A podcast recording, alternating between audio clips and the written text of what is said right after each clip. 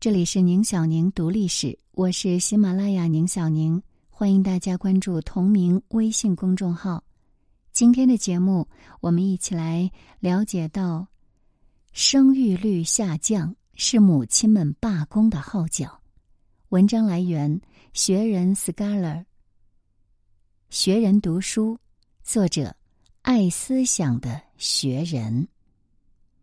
作者简介：高永平。首都师范大学历史学院副教授、社会学博士。本文原题为《母亲们开始罢工了》。当整个世界还在为人口过多而忧虑的时候，有国家已经在为人口减少而感到恐慌了。这主要是一些发达国家，主要分布在欧洲和东亚。据统计，二零零五年。欧盟的妇女总和生育率已经降到一点四以下，其中最低的西班牙妇女总和生育率只有一点三三。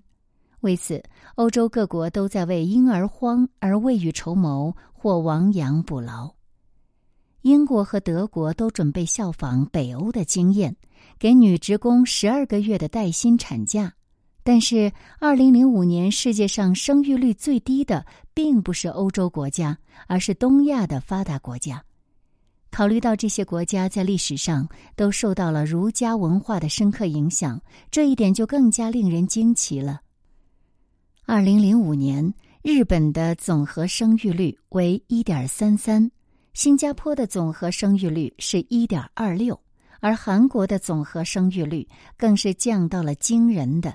一点零八，而同年，我国台湾省的总和生育率是一点一八，香港的总和生育率更是全球最低，只有零点九一。而其实，中国大陆的总和生育率也早已降到了二点一的更替水平以下，只有约一点七。只是因为我国年轻的人口结构，才使得我国的人口仍呈现增长趋势。如果说中国大陆的低生育率还是国家干预的结果的话，其他国家的低生育率却是人们自由选择的结果。即便是在中国大陆，特别是城市和沿海发达地区，如果取消了生育限制，现在的育龄人口。也不会像他们的父辈那样生许多的孩子，应当说人们的生育意愿下降了。日本、韩国、新加坡和台湾的媒体已经在探讨人们为什么不愿意生孩子的问题了。而要回答这个问题，我们首先要解决的问题是：是男人还是女人更应当为生育率的下降承担更大的责任呢？或者说？是男人还是女人在少生或者不生孩子这件事情上是主要的决策者？我们从两个方面来考察这个问题。首先，不生孩子的自由或者权利主要是在谁的手里？从各国的法律规定来看，这个权利无疑主要是在妇女的手里。一九七三年，美国最高法院对。罗素韦德案作出了裁决，将怀孕头三个月的堕胎权赋予了孕妇本人。这个裁决虽然至今仍备受争议，但仍然是美国法院受理相关案件的主要法律依据。堕胎权仅仅是妇女生育权利的一部分，大多数人主要是通过避孕方法来行使自己的生育自主权的。堕胎仅仅是避孕失败之后最后的挽救措施，而由于堕胎权涉及到另一个主体胎儿的生命权，因此堕胎权是妇女生育自主权当中分量最重的一份权利。把堕胎权赋予妇女，这就说明美国法律对妇女的生育自主权的高度尊重。而最能够反映妇女的生育自主权的情况，是男人的生育权和女性的生育自主权发生冲突的时候。二零零二年，美国费城男子斯塔乔库斯向当地法庭提起了诉讼，希望法院制止他的前女友马亚斯打掉他们的孩子。法院最终驳回了斯塔乔库斯的起诉。我国的妇女权益保障法就明文规定，妇女有不生育的自由。当人口和计划生育法于二零零一年通过的时候，引发了一场有关男性生育权的大讨论。而从讨论的结果来看，无论从法律的规定，还是从权力行使的客观条件上看，女性都掌握着最终的生育决策权。当然，我们要说明一点：偏远地区的农村社会除外。其次。男女双方谁是少生或者不生孩子的最大受益者呢？也就是说，男女双方谁具有不生或者少生孩子的最大利益驱动？对这个问题的回答，无疑也是女性。在生育活动中，女性承担了最大的责任和风险。多胎生育会极大的损害妇女的身体健康。而且每一次生育，孕产妇都有失去生命的危险，就算这个概率很低呀。在医学发达的今天，生育活动对女性健康和生命的威胁已经比以前大大降低了。因此，生育行为对妇女的最大危害就转移到了社会生活和经济生活领域。孩子的孕育和抚养使妇女无法从事职业活动。至少是在一定的时间内是如此，这就降低了妇女的经济自立，因而损害了妇女的个人尊严。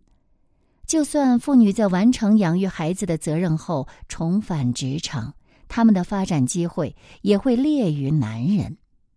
而且，雇主对女职工由于生育而导致的工作效能降低的期待，会大大减少女性的就业机会。目前，我国出现的女大学生求职难，就是这个原因造成的。女性在生育过程中的损失，就是她们不生或者少生孩子后的获得。如此巨大的利益获得，在技术手段指的是人类生殖技术和社会环境指的是男女平等的主流价值观都允许的情况下，必然驱使他们少生或者不生孩子。而和女性相反，男性在生育和抚育的过程当中本来就付出很少，他们从不生或者少生孩子中的获得就没有女性那样巨大。那么，根据以上的这两个原因，我们可以有把握的说，不生育或者少生育的决策主要是由女性做出的。女性应当为目前各个发达国家生育率的降低负主要的责任。而换句话说，就是我们的标题：母亲们开始罢工了。为了人类的繁衍，女性在历史上做出了巨大的贡献和牺牲，但她们一直默默的承受着这一切，含辛茹苦的为社会生产和养育下一代。而现在，她们开始用自己的行动向世界宣告，而这个世界一直是由男人主宰的。这个宣告就是。我们不干了。母亲们罢工的原因是什么呢？母亲们罢工的后果又是什么？我们人类又应该怎样应对这一严峻的问题呢？首先，母亲们为什么要罢工？这个问题其实很复杂，并不能仅仅用我们刚刚提到的女性从不生育或者少生育中的获得来解释。理由是，女性不仅仅在生育活动中有巨大的付出，她们也会从中获益。这种收益的性质，一部分是女性个人的，比如情感的满足；而另一部分就是她和自己的丈夫共同获得的，比如家庭的温暖和子女在情感和经济上的回报。这其实就涉及到一个本源性的问题了，那就是。人为什么要生育子女？我们可以用生物本能、情感满足、经济回报，包括赡养行为和终极性需求，也就是一个人追求永生的需求。这个需求可以部分的通过后代的存活而得到满足，那么以上几个方面来解释一下。在这个四个方面的原因当中，其实只有情感满足和经济回报是最具现实性的，它的动力也是最强大的。因为生物本能主要体现为性欲，这个本能由于生殖技术的进步，还可以在没有生理后果的情况下获得满足。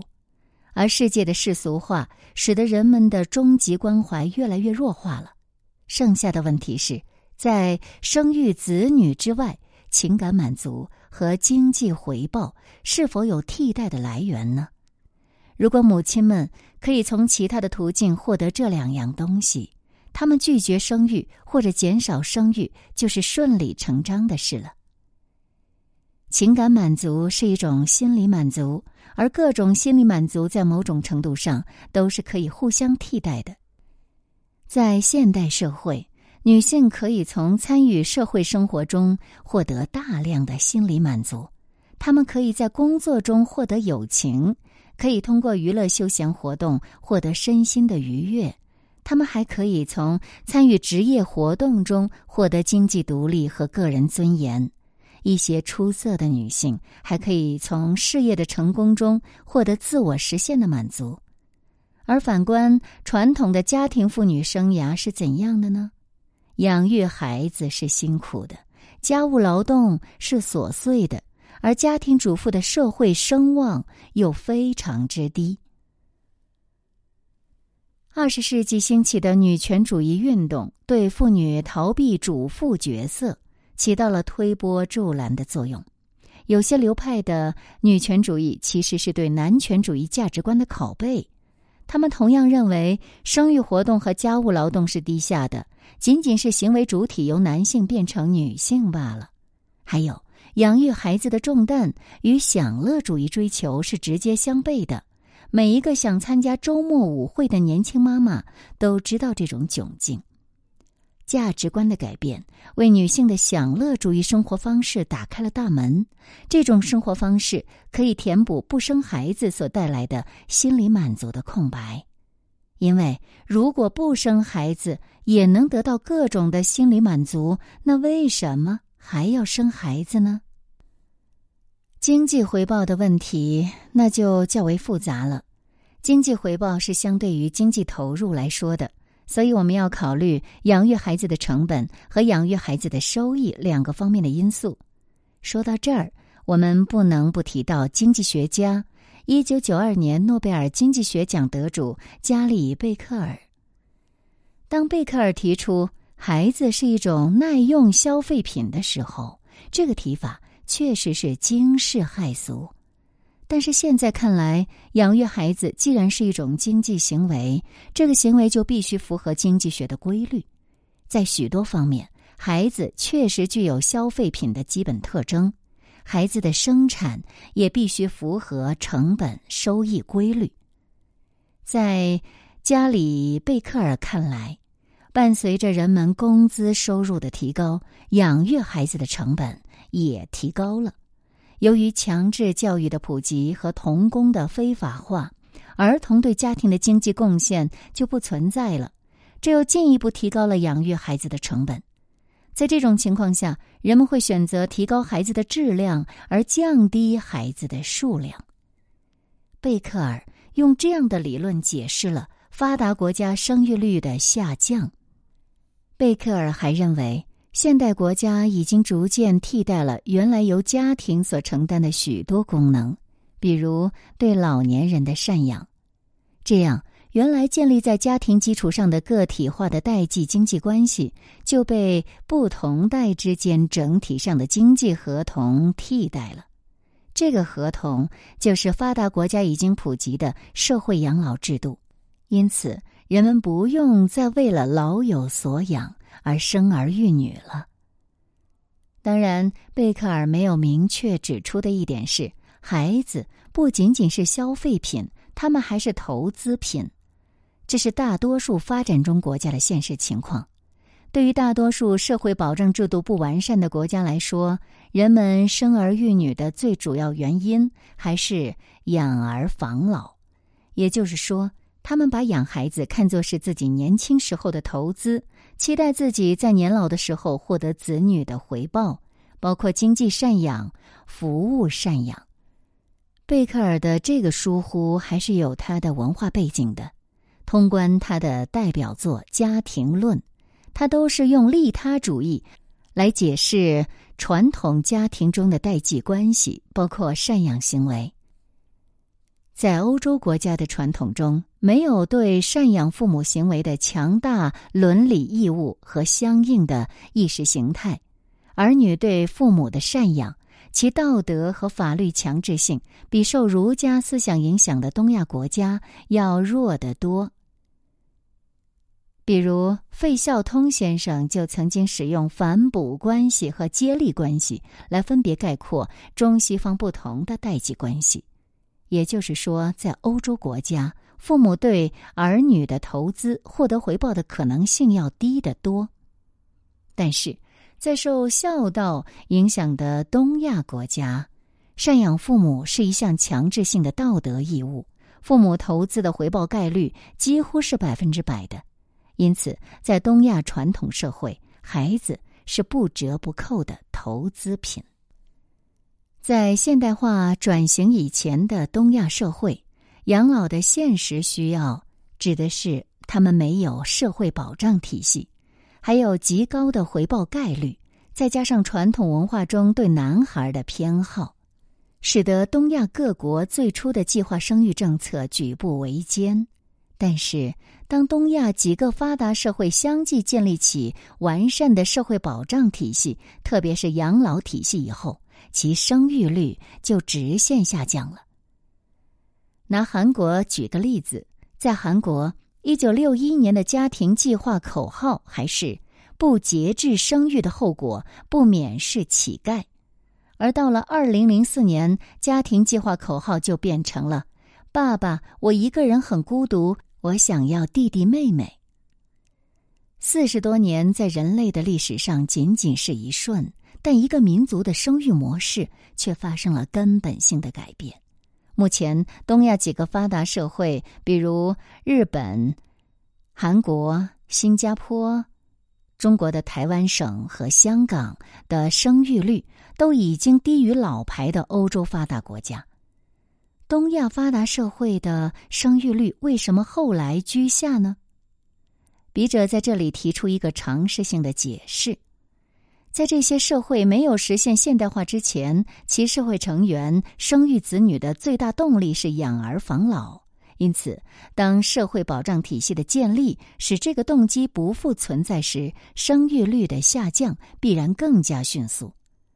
而在欧洲，养儿防老的动机本来就不像东亚社会那么强烈，它的生育率受社会保障体系建立这个因素的影响可能就较小了。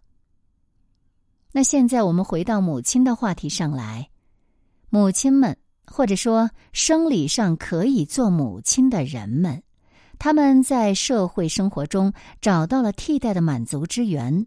社会养老体系的建立，又使得孩子失去了投资品的功能，不生孩子的两大障碍都被消除了。于是，姐妹们，咱们罢工吧。根据经济学家的理性人假设，每一个人都会依据利益最大化原则选择自己的行为，这一选择是建立在个体利益的基础上的。个人在进行选择时考虑的仅仅是内部效益，但是在生育这件事情上，它的外部效益却恰恰是一个生死攸关的问题。因为如果人人都不生育，民族乃至人类就要灭绝。但当社会的发展把生育行为的大多数内部收益都消解掉的时候，民族的生存就面临了危机。虽然整个人类还没有面临这样的危机，二零零五年发展中国家的平均总和生育率是二点八，但任何一个民族都不会对这样的危机无动于衷的。其实，在世界上任何一个国家，真正的男女平等都还没有实现，即使是男女平等水平最高的北欧国家。女性的政治参与度仍大大低于男性。女性在社会生活中面临歧视的根本原因，其实就是因为女性承担了人类繁衍的外部功能，而又没有人或者机构为这样的外部功能来付费。由于他们在职业生活中所面对的机构都是个体的机构，他们是不会为人类的繁衍来承担责任的。而女性由于承担了这一伟大的使命，而减少了自己学习、发展和提高自身的机会，却没有人因此而补偿他们。用一句俗话说，他们是费力不讨好。中国妇女目前就面临这样的困境了。中国是妇婴保障体系最健全的国家之一。每一个女职工都可以享受带薪的产假和工作时间哺乳的权利，但这一制度也是一把双刃剑，因为国家并没有因为这个制度向各个单位提供经济补偿。那么，对单位来说，他付出了同样多的报酬，女职工却因为生产和哺乳，她的工作效能不如同酬的男职工。这样一来，哪一个单位愿意招收女职工呢？于是，大多数以利润为主要取向的法人机构会尽量避免招收女职工。作为一个理性的个人，女性逃避人口再生产这一外部社会功能，那就是理性的选择了。但是，由于大多数女性还是要生育的，虽然已经生得少了，用人单位已经对女性的生育行为产生期待。女性就业困难就是这种心理期待导致的，因此对少数那虽然数量增长比较迅速，对少数决定不生育的中国职业女性来说，她们的就业之路仍然不会因为自己的个人选择而得到根本改善，两性的职业平等仍然任重而道远。生育率下降的后果当然是不言而喻的。人口是社会的基础，如果人口太少，或者仅仅是人口减少的过程，都会对社会的健康发展带来灾难性的影响。那么，面对如潮水般涌来的婴儿荒，社会应当如何应对呢？人们不生孩子是不行的，但是鼓励人们生孩子和限制人们生孩子是一样困难的。从根本上来说。原来人们拼命生孩子的原因是生孩子的内部效益太过强大，而现在人们义无反顾的不生孩子的原则正好相反，那就是现在生孩子的内部效益是负值了，特别是对女性来说。因此，如何将生孩子的内部效益由负值改变为正值，这才是提高生育率的关键。如果生孩子的内部成本是由公民个人来承担，这个行为的内部正效益又不足以抵偿它的内部负效益，那不生孩子就是最佳选择。生孩子的外部效益的受益者是一个虚的社会，这个社会的唯一代表那当然就是政府了。政府必须为人们的生育行为提供奖赏，使它的内部负效益变为内部正效益。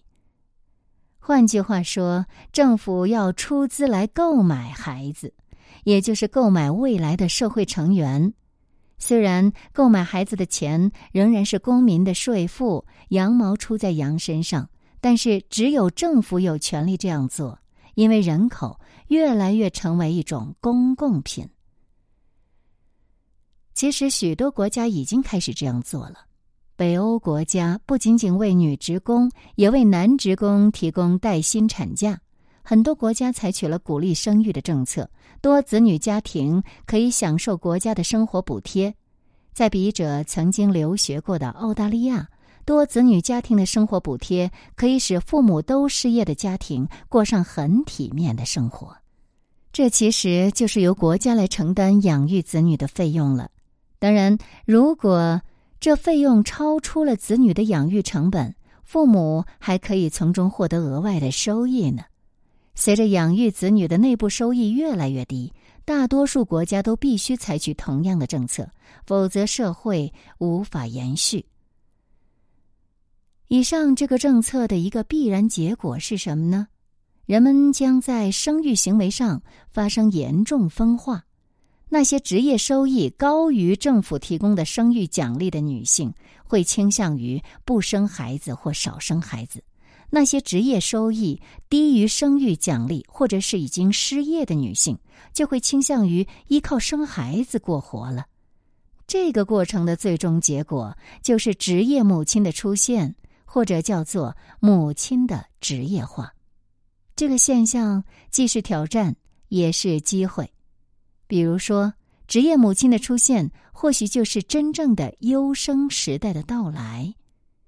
我们现在讨论这个前景，显然还为时尚早。但是，生育率的下降，就是母亲们罢工的号角。社会必须有所准备，有所作为，以应对这一严峻的挑战。